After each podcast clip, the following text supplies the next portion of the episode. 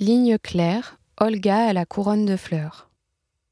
Le 12 juillet 1918, dans une église orthodoxe de la rue d'Aru, selon les traditions russes, est célébrée l'union de Pablo Picasso et d'Olga Koklova.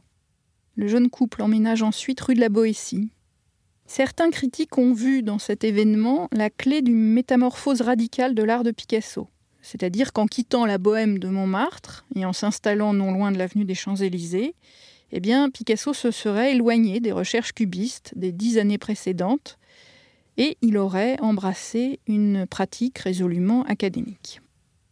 Mais on peut opposer à cela que le dessin classique réapparaît dans la pratique de Picasso dès 1914, à Avignon, on l'a vu, parallèlement au cubisme. Loin de constituer une apogée graphique circonscrite dans une période donnée, cette ligne claire constitue en fait un des pôles constants de son dessin. La ligne claire n'est jamais vraiment abandonnée et elle se trouve fréquemment mise en tension avec d'autres manières d'envisager le réel. Dans les portraits qu'il réalise autour de 1920, elle s'applique à la description des traits des visages, à la restitution du plissé avec une maîtrise absolue.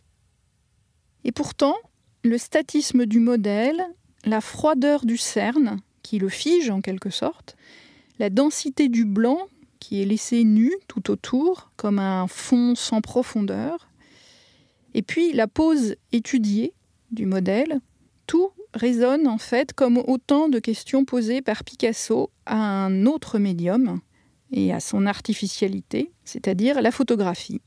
La photographie étant devenue le support privilégié du portrait moderne.